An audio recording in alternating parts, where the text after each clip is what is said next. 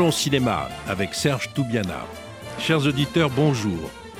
Le cinéma est partout, bien sûr dans les salles, mais aussi sur les cimaises des musées et dans les livres. Aujourd'hui, nous allons évoquer la très belle exposition consacrée à Agnès Varda, qui était une artiste, à la fois photographe, réalisatrice et artiste contemporaine, une pionnière, une avant-gardiste, une défricheuse, une militante, une conteuse, une artiste au sens le plus fort du mot. Nous accueillons ce matin Florence Tissot, qui est la commissaire de l'exposition Viva, Varda, que je vous invite à aller visiter. C'est à la Cinémathèque française, 51 rue de Bercy à Paris, depuis le 9 octobre et jusqu'au 28 janvier 2024.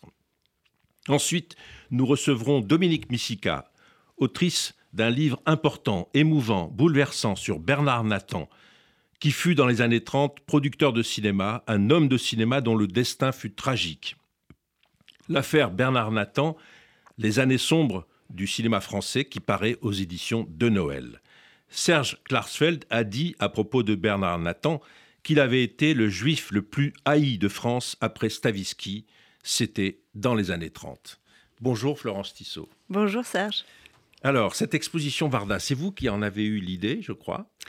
Oui, avec euh, Rosalie Varda, bien sûr, qui, était très désireuse qu'elle se, se, déploie à la Cinémathèque française. Et on l'a faite euh, dans le sillage de la disparition euh, d'Agnès et dans la, les, rangements de, de, sa maison. Donc, ce qui nous a permis aussi de découvrir des, des cartons, des valises qui n'avaient pas été ouvertes depuis longtemps. Et, c'est grâce à ça qu'on a, qu'on a la possibilité aussi de, de montrer quelques inédits. Décrivez-nous les archives d'Agnès Varda. Ça doit être euh, monumental parce que dans l'exposition que j'ai visitée, il y a toute sa vie et sa vie est une vie. Enfin, sa vie, elle a duré, elle a, vécu longtemps. Agnès Varda, est morte, elle avait plus de 90 ans. Elle a été artiste très tôt dans sa vie et elle gardait tout. Ça, facilite le, travail du commissaire, non? Absolument, et c'est un fonds aujourd'hui qui est, euh, d'un point de vue scientifique, euh, inestimable en effet, elle gardait tout euh, jusqu'à ses moindres agendas euh, depuis 1949 euh, jusqu'à la fin, pour vous donner une idée. Elle gardait aussi tous ses projets de films non réalisés, et il y en a une quantité. elle gardait tous ses documents de travail, ses notes, ses projets, ses photos, évidemment, très nombreuses. Donc c'est ce qui constitue effectivement un fonds très exceptionnel. Une chose à faciliter cela, c'est qu'au fond, elle a toujours vécu rue Daguerre. Il faudrait, c'était comme un petit studio, la rue Daguerre. Oui, c'était à la fois son lieu de vie, son, lieu de, travail. Et effectivement, c'est très émouvant euh, d'y retourner aujourd'hui et de se plonger dans les archives parce qu'on sent une présence encore euh, très très forte. Une âme. Une âme, exactement. Et on a essayé de la, de la faire sentir aussi dans l'exposition euh, à la Cinémathèque. Alors, on commence par le début ou c'est quoi les débuts d'Agnès Varda? Les débuts d'Agnès Varda, c'est euh, son premier métier déjà, la photographie, qui était à la fois euh, oui, un métier. Euh, elle était photographe officielle, euh, notamment pour le théâtre de Jean Villard, et euh, grand reporter pour la revue Réalité. Mais la photographie, c'était aussi sa première pratique artistique. Elle avait voilà, une, pratique artistique de photographe qu'elle a, qu'elle a montrée très tôt, rue Daguerre, et qu'on essaye aussi de, montrer dans l'exposition. Alors, ce qu'on connaît d'elle, ce sont les, les fameuses photos de Gérard Philippe jouant euh, sur, scène à Avignon ou au TNP elle était la photographe officielle du TNP, donc euh, on voit des choses assez, enfin, assez légendaires maintenant. C'est-à-dire, euh, on voit Jean Villard, bien sûr, on voit euh, Maria Cazares, on voit Gérard Philippe, on voit, on voit toute cette période. Philippe Noiret, qui est là aussi, et qu'elle va utiliser, enfin, employer comme acteur dans son premier film, La Pointe Courte. Il y a toute une légende là, et elle est là, elle capte, elle capte cette légende, quoi. Oui, tout à fait. Elle capte tout un pan du de la scène théâtrale de l'après-guerre. Et elle le fait de manière très rigoureuse, très systématique. Elle va documenter à la fois euh, les représentations que les répétitions, les décors nus aussi. Elle fait tout un travail d'archiviste, de documentaliste qui est très impressionnant et très précieux aujourd'hui. Et elle a euh, réalisé des photos, en effet, comme, euh, comme vous dites, très iconiques, qui ont beaucoup circulé. Euh, elle a aussi, pour gagner sa vie, hein, à ses débuts, photographié beaucoup de jeunes vedettes.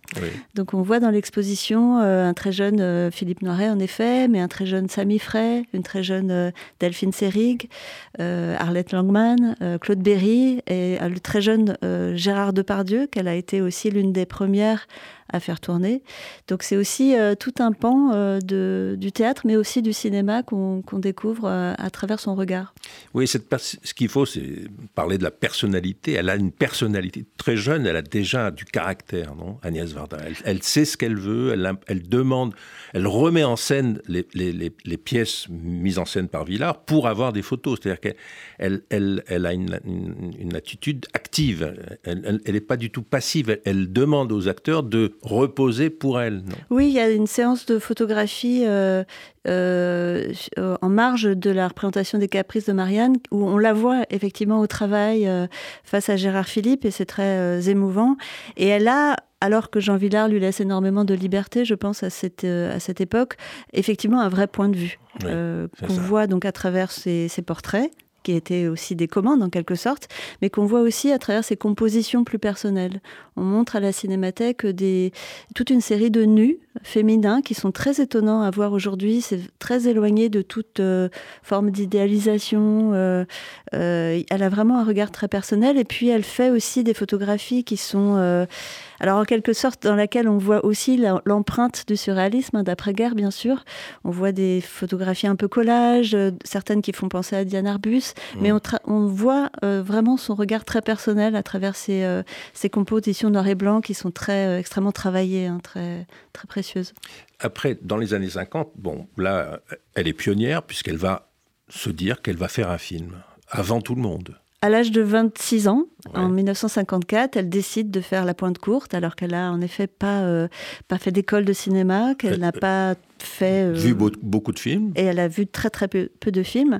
Et là encore, on voit son, son, esprit très décisionnel, son audace à effectivement faire un film, un long métrage, en s'émancipant des règles et des usages euh, à l'époque. Elle, est, elle tourne à 7 sa ville, ça, elle a un rapport à cette. Elle est, elle est née à Bruxelles, je crois, n'est-ce pas? Elle est née à Bruxelles et puis à l'occasion de l'Exode en 1940, sa famille déménage à Sète et s'installe dans un bateau amarré sur les, quais de, la ville où elle grandit, elle, euh, elle euh, s'imprègne effectivement de, de, cette ville et en particulier du quartier de la Pointe Courte qu'elle va euh, transformer en, en, fiction quelques années plus tard pour son film éponyme La Pointe Courte. La Pointe Courte avec Sylvia Montfort et Philippe Noiret, qui est un film originel, original et originel, parce que c'est, on dit que c'est le, à la fois proche du néoréalisme italien, mais que ça préfigure la nouvelle vague. Elle, elle, est dans aucune bande, elle est dans aucun clan, dans aucune euh, fratrie de cinéma, et elle est une femme très peu de femmes font des films à l'époque, en France et ailleurs dans le monde. Elle est vraiment euh, une pionnière. Elle est une pionnière et on voit qu'elle aborde le cinéma en se posant d'abord des questions de forme.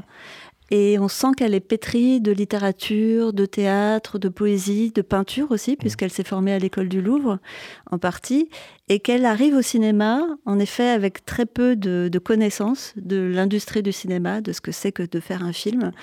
Et elle euh, va d'abord euh, s'interroger sur euh, comment on peut raconter une histoire au cinéma en se passant peut-être de la psychologie, en se passant de la chronologie.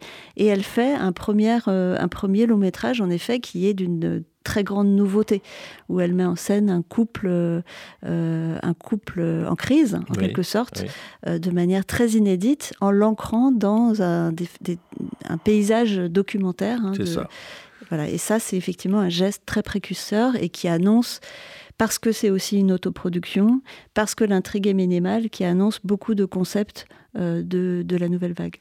Le film a été monté par euh, Alain René Par Alain René, en effet, qu'elle contacte, euh, qui est alors euh, un jeune euh, court-métragiste. Qui fait beaucoup de courts-métrages. Qui fait beaucoup de courts-métrages. Fin des années 40, oui. Et qui est aussi connu comme monteur. Et qui va activement collaborer au film, qui va en effet voir, percevoir le, le cinéma italien dans, dans, dans, ses images, et qui va aussi l'aider à, à, présenter son film en le mettant en, en, relation avec André Bazin, qui va aussi beaucoup soutenir euh, ce film. Euh, Alors André Bazin, c'est le, le, fondateur et le rédacteur en chef des Cahiers du cinéma, donc elle est intronisée dans le, le temple, on va dire, du cinéma, les, cahiers du cinéma de l'époque.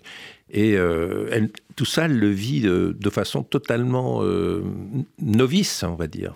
Elle le vit de manière novice. Elle, pour autant, elle, euh, elle demande l'autorisation au CNC. Hein, de, mmh. Elle crée sa société de, production. elle aura du mal à diffuser commercialement La Pointe Courte parce qu'elle n'a pas une société de production qui lui permet de diffuser un long métrage, mais simplement un capital qui lui permet de diffuser un court métrage. Donc ce film est, est pas diffusé commercialement mais il va être, euh, il va l'être dans les réseaux des ciné-clubs et il va être euh, remarqué par, euh, bien sûr, André Bazin, mais aussi Marguerite Duras, Nathalie Sarraute, François Truffaut également. Donc il sera peu diffusé, mais reconnu. Mais, reconnu, donc elle, est, elle existe. Comment ça se passe après les années, la fin des années 50 Alors, elle a. Euh, la rencontre avec Jacques Demy est très importante. C'est la, fin des années 50. C'est la fin des années 50, oui. Oui, la fin des années 50 est, importante. Euh, elle a. Euh, elle, Jacques Demy lui permet de, rencontrer la bande, la bande des cahiers, du, cinéma. et ce qui va l'aider à. Godard surtout. Absolument. Très amie avec Godard. Elle devient très amie avec Godard, avec Anna Karina. Ils sont très proches, ils sont amis. Elle se rapproche aussi de Jacques Rivette, me semble-t-il. Euh, et cette bande, euh, voilà, qui va lui permettre de se rapprocher euh, de, des jeunes producteurs de, la nouvelle vague et de tourner Cléo de 5 à 7. Mais pour en arriver là, ça, le chemin a été un petit peu difficile. Elle a longtemps peiné pour euh, réaliser un projet qu'elle devra abandonner par la suite, qui s'appelle La Mélangite. Mmh. Et pour se faire un peu la main, ses amis Chris Marker et Alain René lui demandent de faire un peu allégeance au système et de réaliser des courts-métrages de commande, hein, des courts-métrages euh, touristiques, qu'elle euh, elle se plie à cet exercice avec beaucoup de talent. Donc, revenons à l'exposition.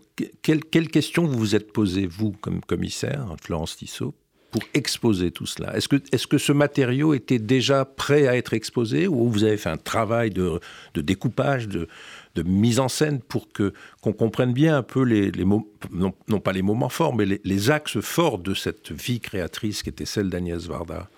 L'enjeu, c'était de raconter Agnès Varda, à la fois comme cinéaste, mais aussi comme photographe et plasticienne, euh, tout en mettant quand même le cinéma au cœur du projet, parce qu'on est à la Cinémathèque française, mais l'enjeu, c'était de comment raconter sa vie dans 600 euh, mètres carrés euh, et une vie et une carrière euh, d'une si grande longévité, hein, comme vous l'avez rappelé, et au regard d'archives extrêmement foisonnantes. Donc il y a eu un tri très difficile à faire parce qu'il y a énormément de, de merveilles dans ce fond. Donc on est parti, et l'exposition s'ouvre ainsi sur le, goût euh, d'Agnès pour les arts plastiques, pour l'histoire de l'art, pour la peinture. Et on l'a terminé sur la dimension plus, disons, sociale et politique de son œuvre. sachant que militante presque. militante presque sachant que chez elle, ces deux aspects sont quand même toujours entremêlés. Et on a construit l'arc narratif de cette exposition sur ces deux dimensions, les deux dimensions de cette œuvre-là, en passant bien évidemment par euh, un hommage à, la cinéaste auteur hein, qu'elle a été. Alors euh, bien sûr, il y a des films comme Cléo de 5 à 7 et Chantoni Lois qui sont aujourd'hui considérés comme des incontournables de l'histoire du cinéma. Le bonheur aussi. Mais voilà, mais le bonheur, le bonheur est moins connu. Oui. Le documentaire aussi sont des films qui sont peut-être moins connus et qu'on a cherché à mettre en, valeur dans l'exposition. C'est le, le bonheur, c'est un film qui sort d'ailleurs avec un peu des polémiques hein, au milieu des années 60. Et euh, le documentaire, c'est un, autre long métrage euh, de fiction qu'elle tourne à Los Angeles alors qu'elle est séparée de Jacques Demy et qui est peut-être son film le plus poignant, hein, le plus personnel. Donc on a essayé de mettre en valeur certains films qu'on souhaitait, qu'on considérait euh, voilà, particulièrement forts. Et puis on a mis l'accent aussi sur euh, une période de sa vie qui était très importante, c'est son séjour, euh, et ses séjours plutôt, en Californie. À la période hippie, les années, disons 68 et juste avant 68 et les Black Panthers, euh, voilà. le, mouvement hippie californien, etc. elle, arrive en 67 exactement en Californie, parce que Jacques Demy à l'époque est, convié par la Columbia à faire Model Shop. Et, euh, et, on sent qu'elle a un enthousiasme euh, énorme pour cette, euh, pour cette vie californienne, pour l'énergie qui s'en dégage. Quand on se plonge dans ses carnets, ses, ses, notes, on voit qu'elle est affairée par mille rendez-vous, qu'elle achète des vinyles, qu'elle est à la rencontre d'une jeune génération contre l'establishment, qui est très engagée contre la guerre du Vietnam. Elle va faire un film effectivement sur les revendications et les combats des, Black Panthers. Et puis elle découvre aussi le Women's Lib, hein, qui est à quelques, quelques temps d'avance sur le mmh. mouvement de, en France, sur MLF, français. Donc elle est un peu à la croisée des batailles et à l'époque elle dit que euh, à ce moment-là, elle est euh, le bon goût français euh, est, presque un peu ennuyeux à ses yeux. Hein. Elle, adhère complètement à, ce moment très pop et on sent dans ces quatre films californiens qu'elle est voilà qu'elle est vraiment dans, dans cet univers et qu'elle est euh, voilà, un témoin de ce, foisonnement et l'exposition, en effet, euh, met l'accent sur ce, sur ce moment-là. Ce qui m'a frappé en visitant l'exposition Agnès Varda à la Cinémathèque, c'est qu'elle est extrêmement présente dans les photos, dans les documents, dans les extraits de, films euh, sur elle, qu'elle est à la fois très présente et qu'elle regarde les autres. comment, comment vous analysez ce phénomène? Elle Il y a beaucoup de photos d'elle, seul ou avec d'autres, ses acteurs, ses actrices ou ses amis artistes, on voit Calder, on voit plein de gens euh, fameux. Enfin, elle a, euh, elle a été amie avec euh, Brassailles, avec Douaneau, avec Calder, enfin, dans les années 50, tout ça rue Daguerre. Et qu'en même temps, son art était de regarder les autres. Elle était documentariste dans l'âme. Absolument. C'est-à-dire qu'elle s'est créée, à la fois créé un personnage, euh, qui euh, elle, s'est elle-même mise dans ses films, d'abord par la voix, hein, par le commentaire. Elle a un, talent littéraire avec le commentaire qui est remarquable et c'est très intéressant de regarder ses films au prisme de comment elle articule et elle tisse les images avec le texte. Donc elle s'est créée un personnage bon, qui, qui était, qu'on a, dont on, a gardé en tête plutôt euh, ce personnage de, de, grand-mère rondillarde et bavarde hein, qu'elle a, qu'elle a, mis en scène notamment dans, dans Les plages d'Agnès en 2008. Mais, mais avant ce, film-là, il y a eu Les glaneurs et la glaneuse. Euh, elle s'est en effet euh, créé un personnage qui s'est beaucoup transformé au fil de sa carrière et qui est très attachant. Donc elle est à la fois dans ses films, elle est au milieu en effet une galaxie de personnalités extrêmement variées parce qu'elle n'a cessé de se renouveler et de naviguer dans des univers très différents comme le théâtre, hein, on en a parlé, la nouvelle vague, mais aussi euh, voilà Jim Morrison, euh, Madonna qui a à un moment donné euh, eu envie de faire un remake de Cléo de 5 à 7. Donc elle, est entourée comme ça d'énormément de, personnalités et de de mouvements collectifs, hein, du, féminisme notamment. Et en même temps, elle se positionne en effet comme une commentatrice euh, d'images, hein, à partir du début notamment des années 80, avec un film comme Murmure, mais aussi euh, Ulysse, Une minute pour une image, Les glaneurs et la glaneuse, elle, elle, se met à regarder et à analyser les images. Et comme elle a un œil et une connaissance de l'histoire de l'art absolument incroyable, c'est extrêmement euh, émouvant de, de, de la voir en tant que spectatrice aussi euh, d'images, de représentations dans ces films. Moi, j'ai bien connu Agnès Varda. Elle avait, j'ai même été. Vous savez, elle avait, bah, vous le savez mieux que moi, elle a reçu un Oscar à Hollywood en 2017, un Oscar pour la carrière, comme on dit. Les Américains, euh, l'Académie des, Oscars, a, reconnu en elle une pionnière. Euh, elle était avant tout le monde une femme réalisatrice, indépendante, libre, photographe, artiste, cinéaste. Elle jouit d'un statut inouï grâce à cela. Et je l'ai accompagnée avec euh, euh, Rosalie, euh, Mathieu, Demi, quand elle a reçu cet Oscar à, Los Angeles. Et la salle, les, stars américaines, les, jeunes stars, enfin les femmes stars américaines, l'adulent, quoi. Comment vous analysez ce phénomène de reconnaissance un peu tardive, mais, mais profond, enfin, euh, qui, qui, fait d'elle, euh, oui, une icône mondiale, quoi. Oui, elle a un statut à part, en effet. C'est vraiment la cinéaste française par excellence. Euh, en effet, elle est, elle est admirée. Je pense qu'elle s'était construit aussi un personnage à la fin de sa vie, un peu comme Jean-Luc Godard s'était aussi construit un personnage, mais très différent. Donc elle avait cette image de, cinéaste, d'artiste très accessible, très aimé, très aimé des, des, jeunes aussi. Elle a passé beaucoup de temps, beaucoup d'énergie à faire des, des, des masterclass, des rencontres où elle expliquait son travail. Euh, elle avait des qualités oratoires aussi, un talent d'exégète qui faisait, et puis aussi un bilinguisme hein, français-anglais qui faisait qu'elle a été mille fois interviewée. Donc je pense qu'elle avait une image de, cinéaste très, euh, très accessible, euh, très aimable. Et puis, ça a été l'une des rares femmes à faire une une véritable carrière en tant que cinéaste. Hein. Elle a une longévité extraordinaire et peu de réalisatrices ont, eu la possibilité de réaliser autant de films. Elle a une filmographie euh, qui dépasse les 40 films, c'est quand même énorme. Des courts, des moyens, des longs métrages. Et puis, il y a ce film avec JR qui a sans doute accentuer encore sa popularité. Absolument. Euh, à l'âge de 88 ans, elle s'allie avec ce, jeune artiste euh, qui est d'une génération Instagram. Hein. elle est d'une génération nouvelle vague. Donc euh, tous les opposent. Il a des lunettes noires. Elle perd progressivement sa vue. Et ils mettent en scène leur complicité dans Visage Village. Et c'est un film très beau dans lequel elle se retourne aussi sur son passé, sur son travail de photographe notamment. Et euh, je pense qu'énormément de jeunes euh, aujourd'hui euh, l'ont rencontré, ont rencontré son œuvre à travers cet avant-dernier film. Ce qui est,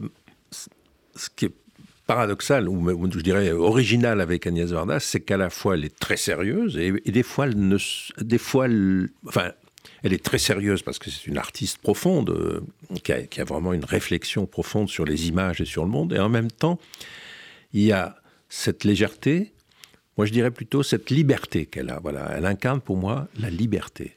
Qu'est-ce que ça veut dire la liberté? Comment on gagne cette liberté? C'est ça qui est, qui est, qui, est, qui est, la question que je me suis posée en visitant l'exposition. Comment, très jeune, elle a conquis ce sens, cette liberté du regard qui est formidable? Alors déjà, c'est quelqu'un qui comprend très tôt que sa liberté esthétique euh, dépend d'une liberté économique. Donc elle crée sa, société de production qui lui permettra de continuer à, travailler, à réaliser des films, quand bien même elle aura, euh, quand elle n'arrivera pas à trouver des financements ou un soutien euh, de la part d'autres producteurs. Et puis, effectivement, elle navigue toute sa vie entre des formats, des supports, euh, des, courts-métrages, des longs-métrages, de la fiction, des documentaires, de la vidéo, de l'argentique. On a l'impression un peu à sa guise. Donc ça, c'est assez admirable.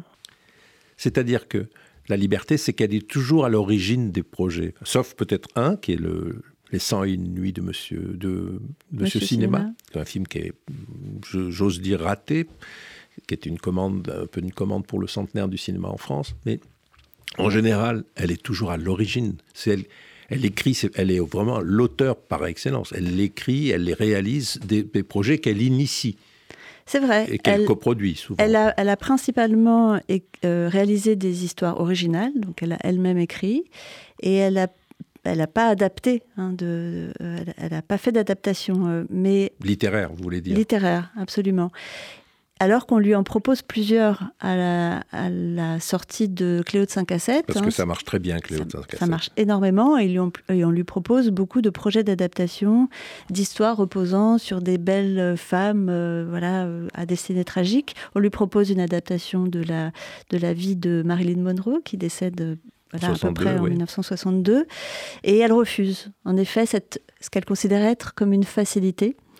Euh, pour euh, faire euh, des films avec des histoires originales.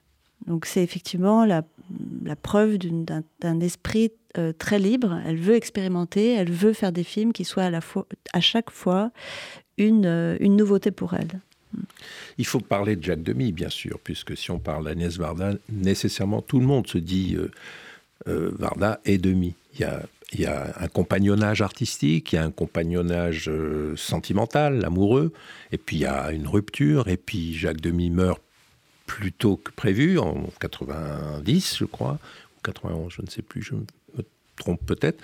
Elle va faire deux films sur Jacques Demy? Elle fait trois, films sur Jacques Demy. Euh, trois films sur Jacques Demy. Elle dédie énormément de, euh, de, temps et d'énergie dans sa carrière, effectivement, dans les années 90, qui sont une décennie, qui est une décennie un peu difficile euh, pour elle. Elle fera d'ailleurs un comeback en quelque sorte avec les glaneurs et la glaneuse, mais dans le sillage de la disparition de Jacques Demy, c'est effectivement une décennie euh, à la fois douloureuse, mais elle puise dans le deuil pour réaliser ces trois films hommages à son compagnon qu'elle rencontre en 58 et qui est en effet, euh, comment dire, c'est un couple très atypique parce qu'ils ont, euh, surtout au début des années 60, beaucoup de succès l'un et l'autre.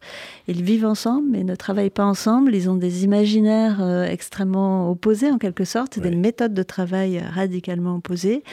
Et en même temps, ils, sont, ils forment un couple et une connivence qui, est voilà, très, très profonde. Hein. Et, et c'est un couple un peu atypique aussi parce qu'il est un peu ils sont tous les deux cinéastes. C'est pas le réalisateur et sa muse, comme ça a pu être le cas avec euh, entre Jean-Luc Godard et Anna Karina. Ils, ont tous les deux leurs projets. Absolument. Euh, ils n'ont pas souhaité tellement travailler l'un dans l'autre, hein, ni Jacques Demy ni Agnès Varda, mais ils ont été en effet euh, très très complices, hein, très tout, jusqu'à jusqu'à la disparition de Jacques Demy.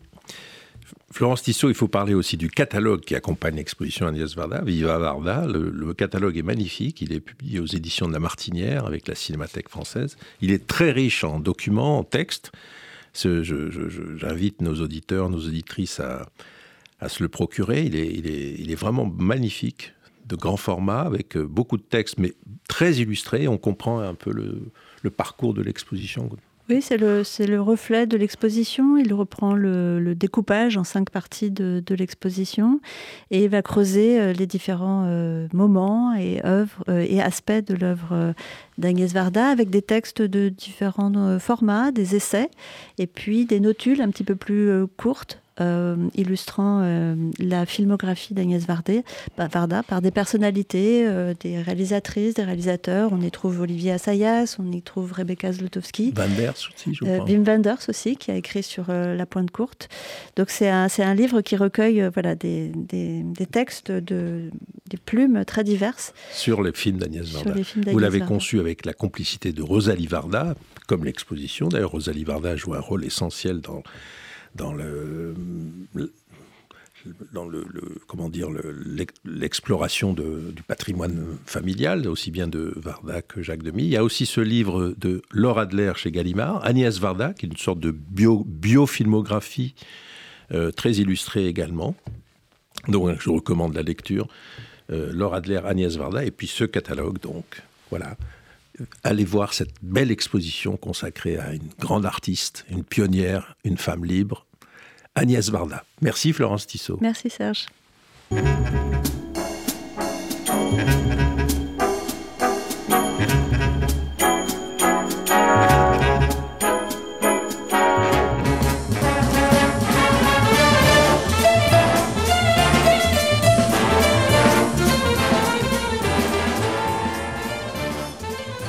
Bonjour Dominique Missika. Bonjour Serge Toubiana. Vous avez écrit un livre, euh, vous venez de faire paraître un livre, L'affaire Bernard Nathan, les années sombres du cinéma français chez De Noël. Mhm. Euh, Bernard Nathan, bon, moi je connaissais un peu, mais pas beaucoup. Vous m'avez beaucoup aidé à mieux connaître cette affaire, cette histoire, cette, cette tragédie, je dirais, de l'affaire Bernard Nathan, de la vie de Bernard Nathan. Peut-on dire en quelques minutes qui était Bernard Nathan? Bernard Nathan, c'est un producteur des années 30 qui métamorphose le cinéma français qui introduit le parlant, la couleur, les dessins animés de Walt Disney, des salles plus somptueuses que les unes que les autres, qui produit euh, des films euh, à grand spectacle. Bref, c'est quelqu'un qui règne sur le cinéma français dans les années 30 et qui va connaître, après une gloire euh, fulgurante, une chute vertigineuse, et il va être gommé, rayé, effacé de l'histoire et surtout traîné dans la boue parce que juif, d'origine, né en Roumanie, juif roumain, converti, enfin, converti, pas converti, euh, pardonnez-moi, euh, naturalisé français. Il fait la guerre de 14-18. C'est un bon français euh, issu de l'immigration, comme on dit aujourd'hui. Et sa trajectoire avant, il arrive en France en 1906, il a 20 ans. Bernard Nathan, c'est euh, une success story pour commencer. Oui, c'est ça. Celle d'un jeune euh, juif, en effet, né Naoum Tanenzaf. Donc Na. Ou Naoum Na Tanenzaf Tan. Donc il change son nom. Mais pas tout de suite. Pas tout de suite. Il commence comme Naoum Tanenzaf. Il hésite d'ailleurs, au fur et à mesure, il change. Il s'appelle Théodore euh, euh, Tanenzaf, euh, Bernard Tanenzaf. Il, change jusqu'à ce qu'il trouve ce Bernard Nathan. Mais pour commencer, il vient de la ville de Yach, en Roumanie, où il naît dans une famille, non pas comme euh, la légende noire euh, le raconte dans un shtetl ou du fin fond des Carpates, pas du tout. Il est né euh, à Yach, grande ville, capitale de la Moldavie, où ses parents tiennent une boutique de porcelaine, de cristallerie. Donc une petite bourgeoisie juive, quatre enfants, une famille tout à fait installée. il fait des études de chimie à l'université et à 20 ans, de quoi rêve-t-on? Eh ben, de venir euh, dans la ville lumière. Paris. Euh, Paris, c'est cohérent. Euh, Paris, c'est Paris de Gaumont et de Pâté, mais c'est le Paris, c'est Paris où on peut réussir. D'autant plus qu'en Roumanie, il y a quand même de temps en temps des attaques contre les Juifs. Mais quand il arrive à Paris, son rêve, c'est le cinéma. C'est le cinéma. Et donc, il rentre dans le disons, l'industrie du spectacle par la petite porte. Il crée une petite société de de location de films Oui, euh, c'est l'époque où on ne vend pas les films, mais on les loue. On les loue. Et donc on loue des courts-métrages aux marchands forains, aux salles de Cafconc euh, qui projettent des, films, Il est projectionniste, il commence comme euh, laveur de, films, mais il est aussi projectionniste. Et c'est très important, ce n'est pas que les love stories euh, sont décisives, mais quand même, il rencontre Marie-Louise, qui se fera appeler Marcel Chatillon, qui est caissière dans un Cafconc. Donc elle aime elle aussi le, le cinéma, et ce jeune couple va créer une petite société de location de films. Alors, pour son malheur, ou plus exactement, croit-il à l'époque, pour euh, renflouer ses caisses, il loue des films grivois. Des films coquins, mais c'est l'habitude, les, les maisons closes. Ça se faisait, oui. Ça se faisait, Pathé le faisait, Gaumont aussi. Euh, voilà, pour euh, amuser ces messieurs euh, qui ont une coupe de champagne à la main, eh bien, on, projette des petits films. Alors là, c'est là. Films érotiques, disons, voilà. Oui, érotiques, coquins, coquins, coquins. ça, c'est extrêmement banal. Sauf que c'est une affaire qui va lui coller vraiment au Basque. Et euh, il est, euh, il y a une descente de la police dans un garni. C'est une époque où euh, le, le, sénateur Béranger mène une lutte implacable contre tout ce qui serait amoral. Et ses deux associés et lui-même, Bernard Naoum Danenzaf à l'époque, sont arrêtés, jugés pour outrage aux, aux bonnes mœurs, peine très légère. Bon, c'est rien, c'est rien. Bon, Passons, c'est rien. Euh, pendant ce temps-là, euh, il relance sa petite maison à la veille de la Grande Guerre. Il réussit euh, très bien, il produit, tire des films, il, il fait des reportages d'actualité. Donc un couple très entreprenant. Arrive la Grande Guerre, il s'engage dans la Légion étrangère comme Kessel ou Blaise Sandrars. Il est, il est mobilisé pendant les quatre ans. Il finit la guerre croix de guerre, ancien combattant. Il est naturalisé français et il obtient le, officiellement le droit de s'appeler Bernard Nathan. C'est ça. Et là commence son ascension professionnelle. Et cet épisode essentiel, c'est qu'il va racheter à Charles Pathé la société Pathé, qui était à l'époque un des fleurons, puisque, comme vous l'avez dit, Gaumont, Pathé sont nés en même temps que le cinéma, en 1895 ou 96. Et il va s'emparer légalement, honnêtement, en achetant une majorité d'actions. Et, Charles Pathé, un peu à contre-coeur et sans beaucoup d'empathie avec lui, lui confie les rênes de Pathé. Oui, euh, Bernard Nathan a donc une quarantaine d'années. Euh, Charles Pathé, lui, est un vieux monsieur qui se croit atteint d'un cancer, qui se croit affaibli, et surtout qui ne croit pas, en 1929, qui ne croit pas au cinéma parlant. C'est là où tout se corse. Il n'y croit pas, il pense que le cinéma français est mort, que euh, Hollywood va régner en, maître, et qu'il n'y a plus d'espoir, il n'y a plus de raison de continuer à entreprendre pour développer le cinéma français. Or, Bernard Nathan pense tout le contraire. Il a déjà réussi à montrer son savoir-faire en produisant, euh, en faisant une super production avec Jeanne d'Arc, avec toute une série de, de, de, films à grand spectacle en créant les studios rue Franqueur qui, qui, qui, bénéficient du dernier euh, euh, équipement euh, le, plus, le plus perfectionné possible, parce qu'il faut le dire tout de suite, Bernard Nathan, c'est un ingénieur. C'est quelqu'un qui, qui aime la modernité et qui pense qu'il faut rationaliser le cinéma grâce aux équipements, grâce à, toutes les, les, nouvelles technologies, on dirait, de l'époque. Et Charles Pathé, lui, n'y croit pas. Donc, il confie, il laisse Bernard Nathan racheter au fond c'est une idée assez géniale. Bernard Nathan dit bon bah les productions Nathan c'est bien mais personne ne les connaît. Mmh. Bah, je vais m'appeler euh, Pathé Nathan. Bah, évidemment, ça aussi c'est une idée visionnaire. Mmh. Euh, et donc il a la marque Pathé, il n'y a rien mais il y a la marque Pathé. Et à partir de 1930, il va se lancer dans une métamorphose mais vraiment euh, extraordinaire du cinéma français. Et comme je le dis un peu peut-être un peu rapidement, il fait Hollywood à Paris. Oui il, prend, il a comme modèle les, grands studios américains, euh, avec une verticalité, c'est-à-dire qu'en fait, il, il, conçoit la, production de films du début du processus jusqu'à la, mise en, sur l'écran.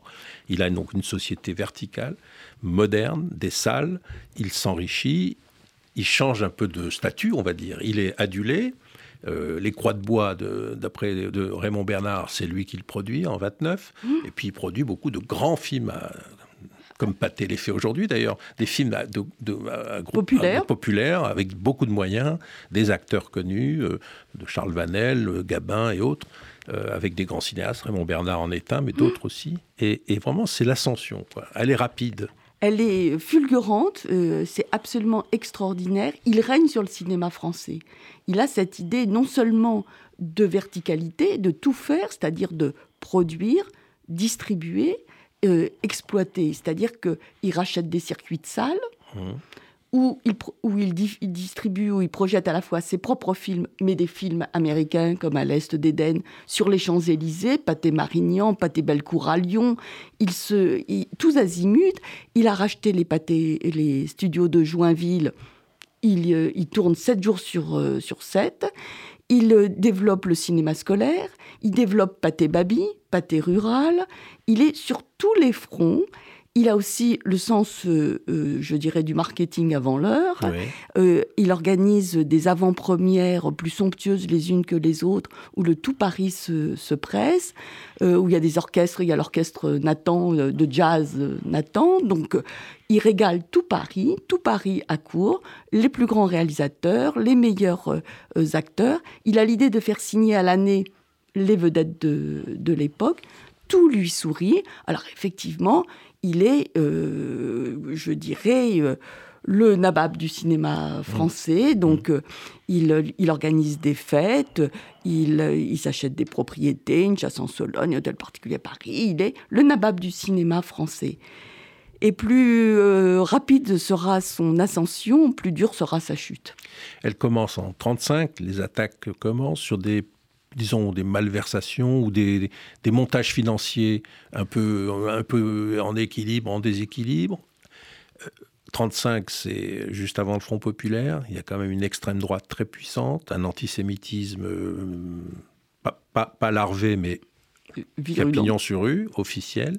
Il va devenir une cible parfaite. Ah, il, concentre toute la haine de l'époque, euh, qui est une époque à la fois raciste, euh, enfin, profondément xénophobe et antisémite. Il faut dire que la Troisième République, c'est la période des scandales. C'est l'affaire Stavisky, mmh. c'est l'affaire Martano, c'est l'affaire Oustring, où euh, la classe politique est compromise par euh, effectivement un affairisme plus que repoussant. Il y a aussi, alors ça c'est peu connu, c'est que arrive dans les années 33-34 à Paris euh, tous les juifs exilés de Berlin ou de, de, Tchécoslovaquie, de Prague, qui viennent, euh, fuyant le nazisme, euh, produire énormément de films à Paris. Certains vont aller à Hollywood, mais beaucoup vont rester à Paris. Et le cinéma français, qui, il, faut il faut le rappeler, traverse une profonde crise parce que les banques qui financent le cinéma français sont elles-mêmes en difficulté. Et c'est ce qui va arriver à Bernard Nathan. les banques ne vont, vont le lâcher. 29, mmh. la crise de 29 arrive en 31 en France.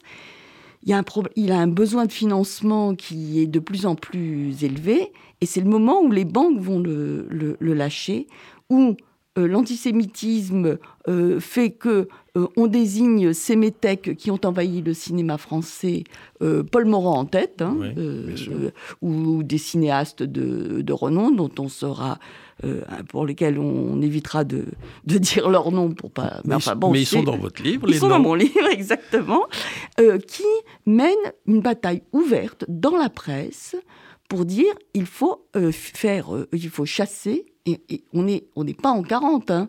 on est avant-guerre, où la France est vraiment dans un... Alors Léon Blum, une couche euh, par-dessus, euh, vraiment dénonce l'envahissement des étrangers dans le cinéma français. Donc, et, Pathé, qui est un fleuron français, doit revenir à un Français euh, d'origine, de pure souche. Voilà. Et c'est le moment où on, rappelle que Bernard Nathan n'est pas Bernard Nathan.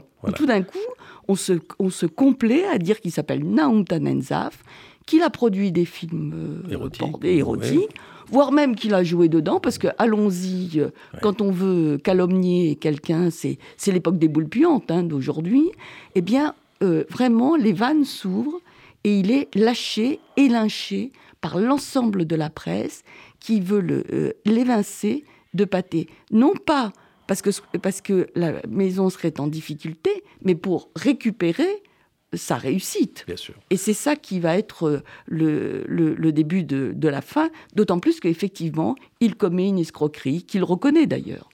Donc il va être condamné à 4 ans de prison il va faire ses 4 ans de prison. Il est arrêté, je crois, en décembre 38. Absolument. 38, 39, 40. En 40, bon, ah, Il est à nouveau jugé pour d'autres plaintes en, en, 41, ce qui est quand même évidemment euh, terrible, parce que il a reconnu en 38 avoir commis une seule escroquerie le fait de reconnaître sa culpabilité fait de lui un coupable pour la totalité des plaintes où il aurait pillé Nathan, ruiné, etc.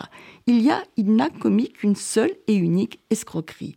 Et cette escroquerie est une escroquerie banale. Il siphonne une société pour enflouer une autre. Tous les producteurs de l'époque le font. Il n'y a rien de... Bon, voilà, il aurait été condamné pour euh, n'importe qui d'autre. Oui. Bon, voilà, pour quelques mois de, de prison. Or, on le jette en prison et là, évidemment, un cercle vicieux va se mettre en place et on va tout faire pour l'acculer, l'accuser.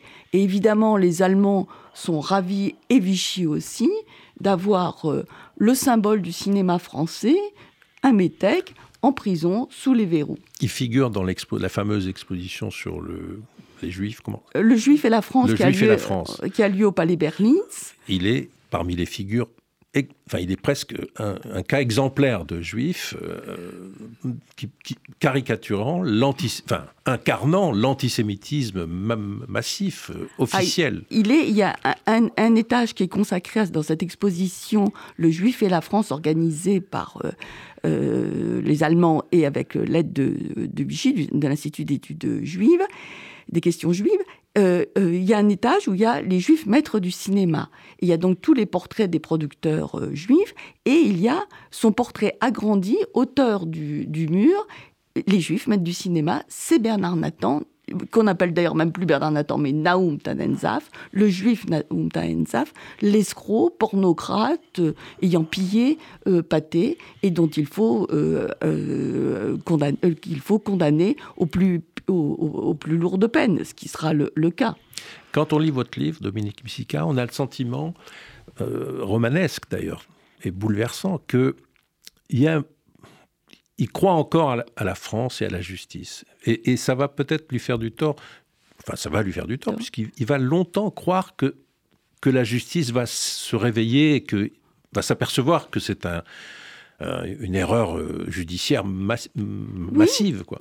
Il, se laisse un peu, il va, enfin, et comme il est, sa femme lui écrit, il lui répond, il, a eu deux petites filles jumelles, il les voit mm. plus. C'est quelque chose de bouleversant, quoi. Ah, je, trouve, et c'est ce que j'ai voulu faire, euh, c'est d'être au plus près de, de cet homme qui est abandonné par tout le monde, lâché, parce que plus personne ne vient à son à son secours quand il est en, en prison. Il est mis au banc de la société et quelque part, on se dit, mais il, il ne se défend pas. C'est pas qu'il ne se défend pas, c'est qu'il c'est qu'en effet, il croit que la justice va reconnaître son erreur. Donc jusqu'au bout, il est confiant. Il, se dit, c'est un cauchemar, je vais me réveiller, on va, on va se rendre compte que j'ai servi le cinéma français. Et d'ailleurs, quand Vichy va décréter sa déchéance de nationalité, qu'il va perdre la nationalité française, qui est le plus cruel pour lui, je crois qu'il il écrit au ministre de, de la Justice, j'ai servi la France sous les drapeaux, j'ai servi le cinéma français, j'ai consacré ma vie. Vous ne pouvez pas me m'enlever cette cette nationalité française. Il va demander une grâce. Et là, je trouve que c'est absolument pathétique parce que bah, il sera déporté, il n'aura, il ne pourra évidemment pas se, il ne reviendra pas, il ne pourra jamais se défendre et sa mémoire sera salie à jamais. Ah, vous dites il est déporté, c'est plus, c'est plus précis. Donc il est libéré une fois qu'il a fait ses quatre ans de prison. Mhm. On est maintenant sous l'occupation. Il a perdu la nationalité française, donc il, devient un juif apatride. Et mhm. donc les juifs apatrides sont livrés aux Allemands. Il y a Vichy réussit à inventer une nouvelle catégorie qui est, qui est celle des juifs consignés. Consignés. mais le terme est, consigné, hein, c'est pas moi qui le. Oui, oui. le terme est consigné.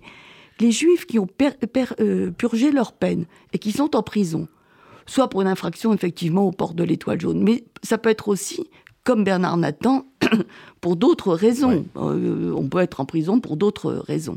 Ces juifs-là, même s'ils ont purgé leur peine, ils sont livrés directement aux autorités allemandes pour euh, combler les, compléter les convois de déportation.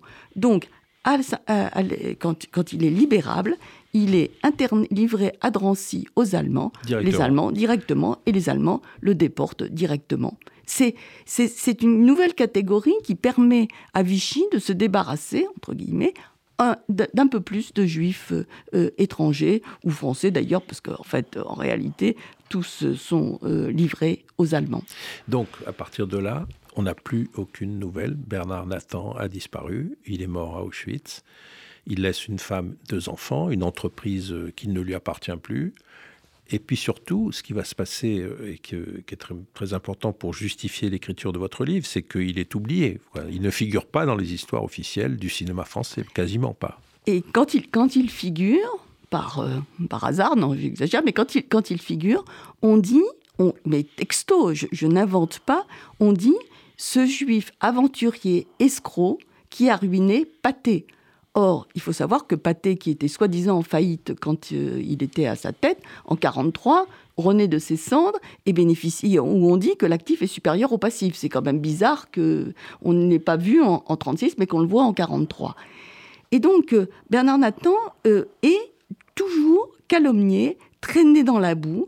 On, on, le prend pour un escroc, un aventurier, etc. Or, il a fallu qu'en 95, seulement en 95, au centenaire de, la, de Pâté, il y a une exposition au centre Beaubourg, et les petites filles de Bernard Nathan, donc pas les filles, mais les petites filles de Bernard Nathan, sont, prises d'une de, colère, d'une colère froide. Elles voient que le rôle de leur grand-père est réduit à une petite vitrine dans un coin où on, on évoque à peine son, son rôle.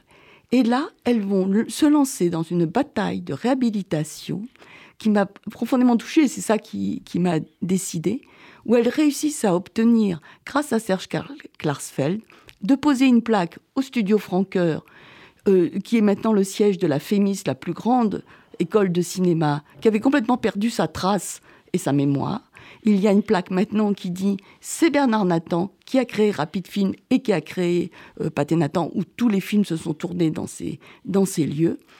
Elles vont commencer à attaquer euh, devant les tribunaux chaque fois qu'on continuera à diffamer la mémoire de leur grand-père.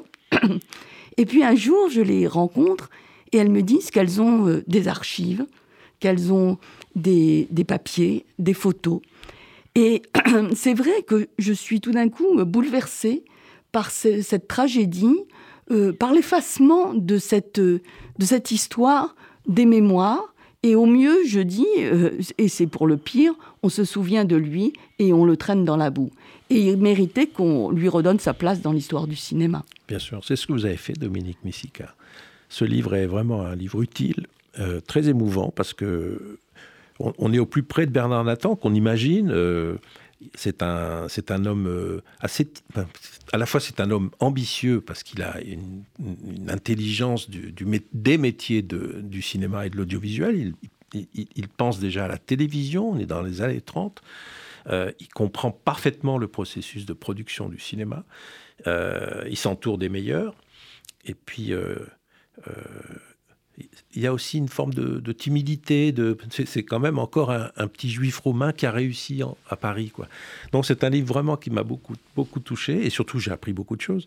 Et c'est vrai qu'on a envie de poursuivre euh, ce travail de, de mémoire et, et, et, de reconnaître à Bernard Nathan la place qu'il mérite.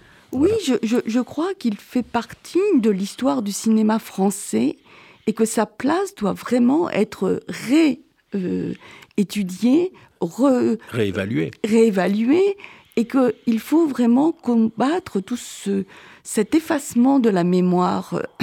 Mais c'est vrai que ce personnage est, est, assez fascinant parce que, au fond, il, a très, il s'est très peu mis en avant. Oui. C'est vraiment le rôle du producteur. D'ailleurs, il disait qu'il n'était pas producteur, il disait qu'il était animateur, quelqu'un de l'ombre. Oui. Or, par définition, quelqu'un de l'ombre, et ça a été la difficulté d'écrire ce livre, c'est que il, il est euh, à l'origine, il, est un, c'est lui qui donne naissance au cinéma français des années 30 tel que euh, après il sera développé, mais il ne se met jamais en avant. Il est d'ailleurs euh, physiquement, il est très très maigre, très chétif, oui, oui chétif. Il, il, il fait 1m62, il est et, et, il parle cinq langues, mais on, il est, pourtant euh, partout, puisqu'il va même aller à New York ouvrir le bureau du cinéma français, dit-il, pour la propagande du cinéma français dans, au, Rockefeller euh, Center, dans, le building. Mais en même temps, alors, est-ce qu'il aurait euh, pensé peut-être prendre sa défense après la guerre? Peut-être. Mais comme on ne lui a pas donné l'occasion et que la famille a été tellement traumatisée que les petites filles de Bernard Nathan quand elles essayaient de poser la question, mais que s'est-il passé? Leur mère, leur tante leur disait mais n'ouvrez pas, euh, vous allez lire que des horreurs. Donc le silence s'est fait aussi parce que la famille a bah, s'est tue parce que c'était trop douloureux. C'était une calomnie. C'est un homme victime d'une grande calomnie. Voilà, je rappelle le livre L'affaire Bernard Nathan, les années sombres du cinéma français chez De Noël par Dominique Missica. Merci Dominique. Merci Serge Toubiana. Thank you.